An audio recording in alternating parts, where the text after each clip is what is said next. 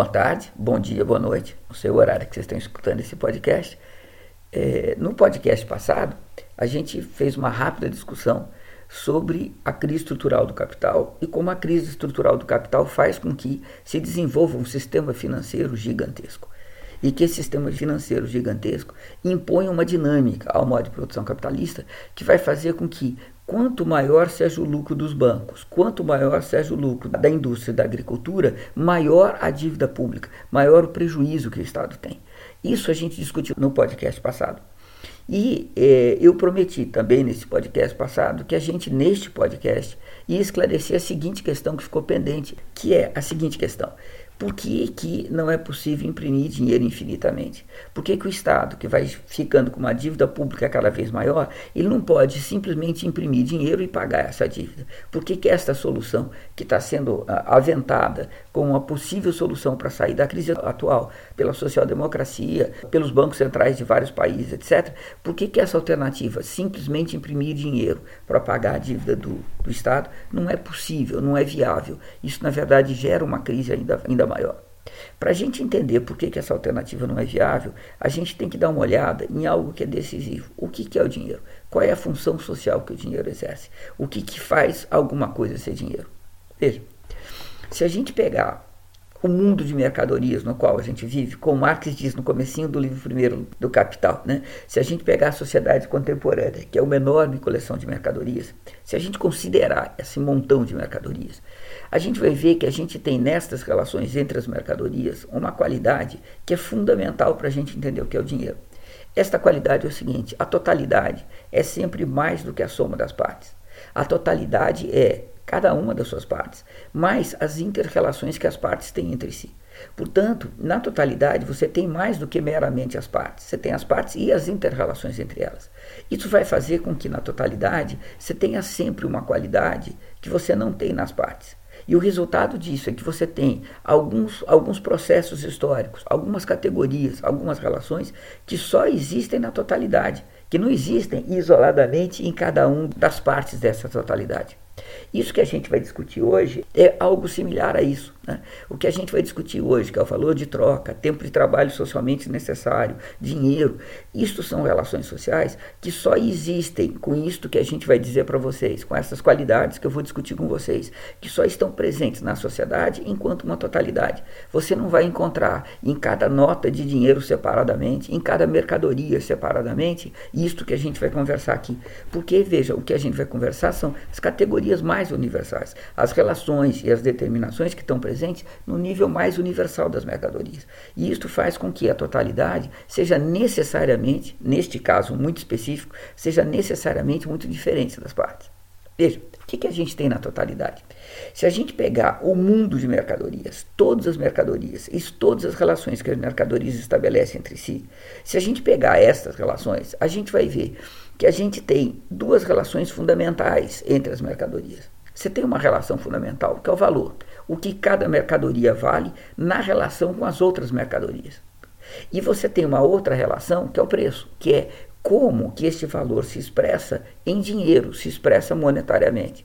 Então, nós temos duas relações que a gente precisa discutir, que a gente precisa relacionar. A primeira relação é a relação de valor, que diz quanto de valor cada mercadoria tem em relação às outras mercadorias. E a outra é a discussão do preço, como que este valor se expressa monetariamente, se expressa em dinheiro.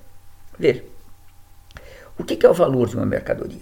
Se a gente pegar todas as mercadorias e comparar todas as mercadorias entre si, a gente vai ver que elas têm, todas elas, elas têm duas qualidades fundamentais. Primeiro, cada mercadoria é uma mercadoria específica. Então, cada mercadoria tem uma função social específica. Né? A escova de dente tem uma função social específica, a, o martelo tem uma função social específica, cada mercadoria tem uma função social específica. Portanto, elas são diferentes entre si, bastante diferentes entre si. Na vida cotidiana, a gente não pode trocar as mercadorias entre si no sentido de que se eu preciso de uma escova de dente, eu posso usar o um martelo. Se eu preciso de um martelo, eu posso usar uma vassoura. As coisas não são assim. Né? Então, as mercadorias elas são sempre diferentes entre elas. Todavia, todas as mercadorias têm também algo em comum.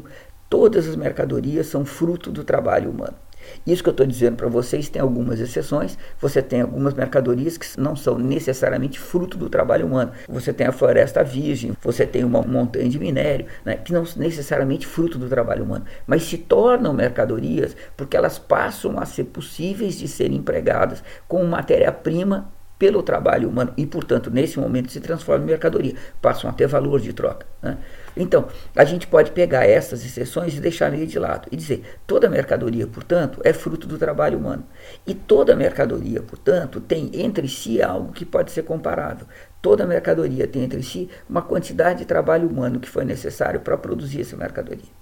Mas não é o trabalho humano que gastou para produzir cada mercadoria, porque aí também tem uma outra relação. Veja, no modo de produção capitalista, muito intensamente, embora isso também aconteça nos outros modos, mas no modo de produção capitalista, muito intensamente, você raramente tem um produto que é produzido isoladamente. E quando é produzido por um único indivíduo, também é produzido com ferramentas, com energia que foi produzido por outros indivíduos.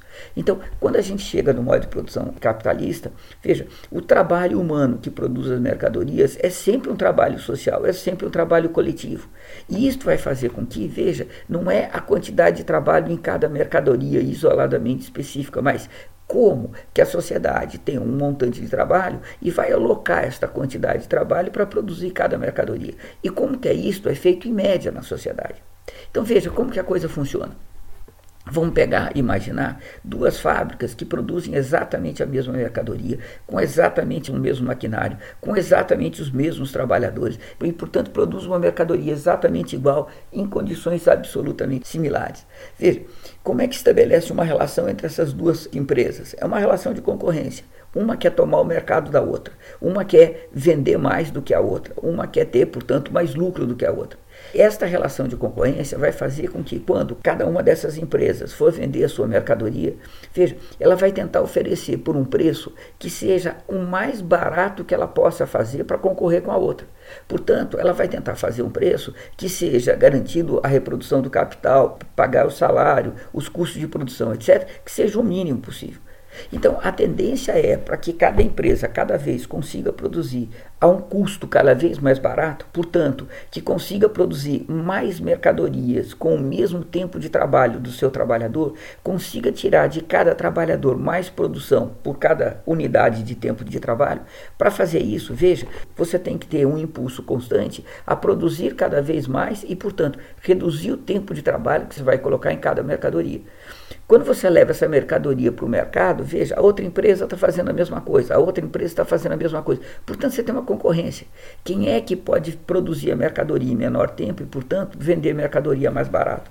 Veja, esta relação de concorrência, na relação de todas as mercadorias com todas as mercadorias, cria uma relação universal, que é o tempo médio que a sociedade gasta para produzir cada mercadoria em cada momento de tempo, em cada, em cada período histórico. Então você passa a ter um tempo de trabalho socialmente necessário, portanto, é diferente do tempo de trabalho de cada empresa, socialmente necessário, que a média com que a sociedade é, gasta para produzir essas mercadorias. Esse tempo de trabalho socialmente necessário é o valor da mercadoria. O que vai fazer com que uma Coca-Cola tenha um valor menor do que um carro Ferrari é porque o tempo de trabalho socialmente necessário para produzir uma Ferrari é sempre maior do que o tempo de trabalho para produzir uma Coca-Cola, por exemplo. Isto é o valor. E o valor entre as mercadorias, veja, é um, é um valor fixo fixo no seguinte sentido: uma vez produzidas as mercadorias, esse valor está estabelecido. Uma Coca-Cola, vamos imaginar, vale um milionésimo de uma Ferrari. Uma vez produzida a Ferrari, produzida a Coca-Cola, a relação entre eles é isso. Uma Ferrari vale um milhão de Coca-Cola. Eu estou chutando, imaginando, né? E isso é um resultado que está fixo. Veja, quando a gente vai desenvolver a tecnologia, tirar cada vez mais de cada hora de trabalho do trabalhador, portanto, produzir mais mercadoria na mesma unidade de tempo, quando a gente faz isso, a relação entre as mercadorias se alteram. Então, você pode ter agora a Ferrari sendo produzida em menor tempo e a Coca-Cola produzida no mesmo tempo, e em vez de uma, uma Ferrari valer um milhão de Coca-Colas, passa a valer, sabe lá, 850 mil Coca-Colas. Esta, esta relação pode variar, mas você percebe que depois que as mercadorias estão produzidas, né, produziu esta Coca-Cola, produziu esse Ferrari, essa relação está fixa. Veja, a relação de valor, portanto, ela não é alterada por qualquer outra relação do mercado. Uma vez produzida a mercadoria, as mercadorias estão produzidas, elas possuem uma relação que é uma relação fixa. Todavia, você pode ter num determinado momento, num determinado mercado, você pode ter uma busca, uma procura maior pela Ferrari, uma procura maior pela Coca-Cola. E esta procura maior vai fazer com que você tenha mais gente querendo comprar, aumenta a demanda e com isso aumenta o preço. Veja, não altera o valor da mercadoria, mas aumenta o preço. O que é o preço? É o valor monetário. Você tem uma, você tem uma Coca-Cola que tem um valor X, está fixo. Mas esse valor X pode ser vendido por mais dinheiro ou menos dinheiro, dependendo da quantidade de gente que esteja querendo essa mercadoria, dependendo da oferta e da procura. Veja, o preço da Coca-Cola e o preço da Ferrari pode aumentar e variar semanalmente, pode aumentar e variar a qualquer momento. A Coca-Cola já produzida pode ter um preço maior hoje, um preço menor amanhã, a mesma mercadoria, dependendo, veja, da oferta e da procura. Mas isso não altera o valor da mercadoria. Então veja, isso significa que a gente tem no mercado capitalista duas dimensões da mercadoria. Você tem uma dimensão que é o valor, o tempo de trabalho socialmente necessário para produzir essa mercadoria. E você tem um outro preço que é muito mutável na vida cotidiana e que não depende para mudar de produzir novas mercadorias, né? A mesma mercadoria pode ter o valor dela expressa monetariamente, em dinheiro, expressa em diversas quantidades, a depender da oferta e da procura por essa mercadoria em cada momento. Então veja, isto é a diferença entre preço e a diferença entre valor. Veja, o que, que é o dinheiro? O dinheiro nada mais é do que um equivalente universal para toda esta movimentação de valor e toda esta movimentação do preço. O dinheiro nada mais é do que uma mercadoria especial no mundo capitalista desenvolvido, uma mercadoria especial feita pelo Estado, cunhado pelo Estado, produzida pelo Estado, que é a moeda, que é o dinheiro, né? E esta mercadoria, ela cumpre o papel de equivalente universal na sociedade, ou seja, ela representa um valor que pode ser trocada por qualquer outra mercadoria. E este valor representa o valor monetário de todas as mercadorias ao mesmo tempo. Então veja, você tem no dinheiro algo muito curioso. Você tem ao mesmo tempo a expressão, né, a quantidade de dinheiro que você tem num país expressa a quantidade de riqueza que esse país possui, e ao mesmo tempo a quantidade de dinheiro que você tem num país expressa a relação eh, de preço entre as mais diversas mercadorias. Isto é que vai fazer do dinheiro o equivalente universal. Veja, qual é o problema, portanto, de você imprimir dinheiro infinitamente? O que você tem é cada vez mais dinheiro no mercado com a mesma riqueza. Se você considera que a gente está vivendo um momento histórico de profunda crise econômica, em que as economias vão entrar em recessão, que, portanto, você vai ter as fábricas desvalorizando, você vai ter máquinas estragando, você vai perder matéria-prima, você vai perder produção de energia, etc, etc. Se você levar tudo isso em consideração, o que significa? Que a quantidade de riqueza da sociedade está diminuindo. E se nesse contexto você imprime cada vez mais dinheiro, você passa a ter cada vez mais dinheiro para cada vez menos riqueza. E o resultado disso é que a relação entre o dinheiro e a riqueza produzida, a riqueza de fato existente na sociedade, esta relação começa a se alterar. Tem muito mais dinheiro para uma riqueza que está diminuindo. Isto significa, veja, que a quantidade de riqueza expressa em cada moeda tende a ser cada vez menor. E o resultado disso é que o dinheiro começa a perder valor, começa a perder valor. O que, que significa o dinheiro perder valor? Veja, uma dúzia de banana custa cinco reais, depois na semana seguinte ou no mês seguinte, uma dúzia de bananas vale sete reais, depois vale dez reais, depois vale doze reais. É um processo inflacionário. O dinheiro vale menos, você precisa de mais dinheiro para comprar a mesma mercadoria.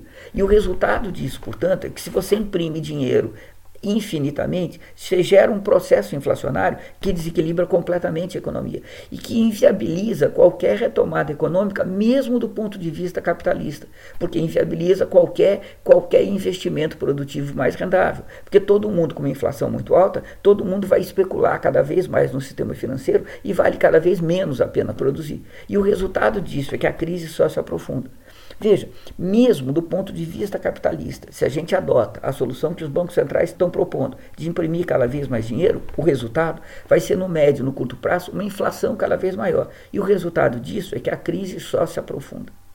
Veja, a grande questão que tem, portanto, é se essa saída dos bancos centrais, se a saída da social-democracia para a crise contemporânea, que é imprimir cada vez mais dinheiro e tentar financiar a crise, só pode piorar a crise no curto e no médio prazo, o que, que a gente pode esperar no curto e no médio prazo? O que, que vai acontecer no curto e no médio prazo? O que, que, neste momento de muita imprevisibilidade, nesse momento que é muito difícil enxergar o que vai acontecer, o que, que a gente já pode dizer com alguma certeza que vai acontecer?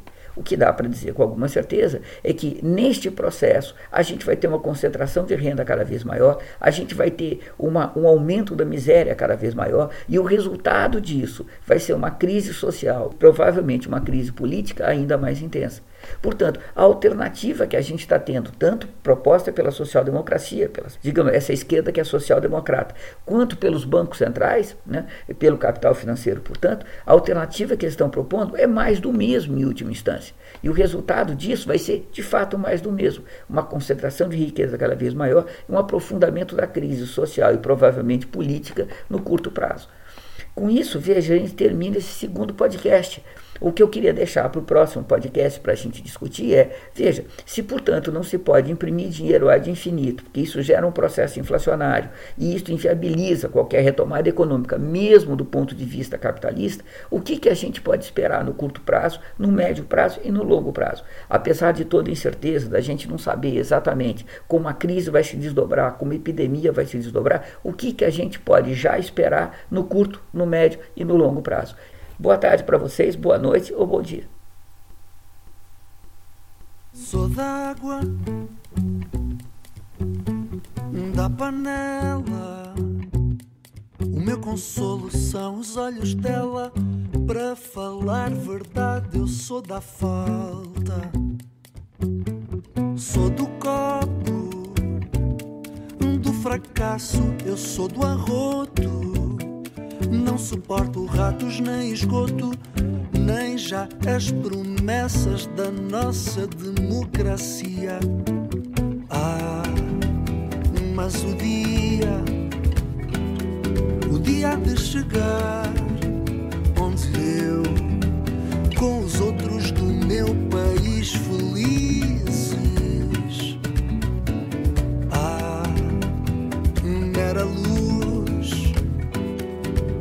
voz reduz a um pacote de fuba, uma ilusão de miúda.